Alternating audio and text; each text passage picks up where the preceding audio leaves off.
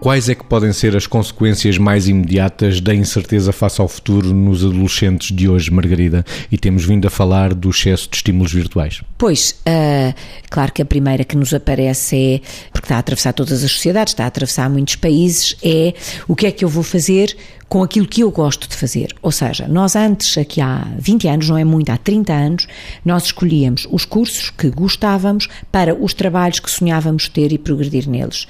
Hoje, os miúdos uh, uh, fazem as suas opções e bem, muitas vezes em função de coisas que gostam menos, mas para poderem ganhar algum dinheiro e subsistir. Portanto, uma das grandes inseguranças que vem face ao futuro e das imprevisibilidades, e, e sim, resulta de não se saber se se vai ter uma coisa tão prosaica, mas tão real eh, não se saber se vai ter emprego.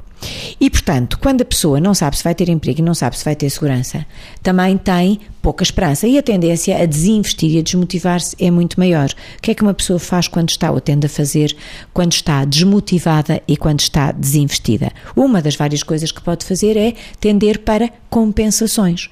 E o que é que, falando, integrando no tema grande desta semana, o que é que podem ser as compensações? As tais buscas dos prazeres imediatos em realidades inventadas que podem parecer-se com realidades paralelas a que os jovens se podem claramente entregar e depois ficar nisso, mas no fundo é quase em desespero, é quase uma coisa que é uma expressão que parece paradoxal, mas é como se fosse um desespero gratificante. Ou seja, começam a ficar desesperados com a falta de perspectivas e vão buscar gratificação imediata no que não existe, mas foi inventado e da forma como se apresenta até parece que é real. Ainda no tema do excesso de estímulos virtuais, Vítor, que incertezas para os jovens no futuro? ligando com o que a Margarida estava a referir, acho que, e a Margarida utilizou ali a palavra desinvestir e desmotivação, não é? Começa por D. E há muitos Ds, na minha perspectiva, que reenviam para esta consequência da incerteza, que é o desalento, a desesperança, a desistência e às vezes a destruição com tudo o que isto tem de, obviamente, se percebe que está inerente aqui às pessoas a tentarem contra elas próprias porque não se conseguem projetar no futuro. Todos nós somos seres à procura de sentido e o adolescente também precisa ter um sentido. E na incerteza, a incapacidade que resulta daquilo que é eh, a pessoa projetar-se no futuro, ter alguma capacidade de antecipar, obviamente, com, com criatividade, obviamente também com a imprevisibilidade natural.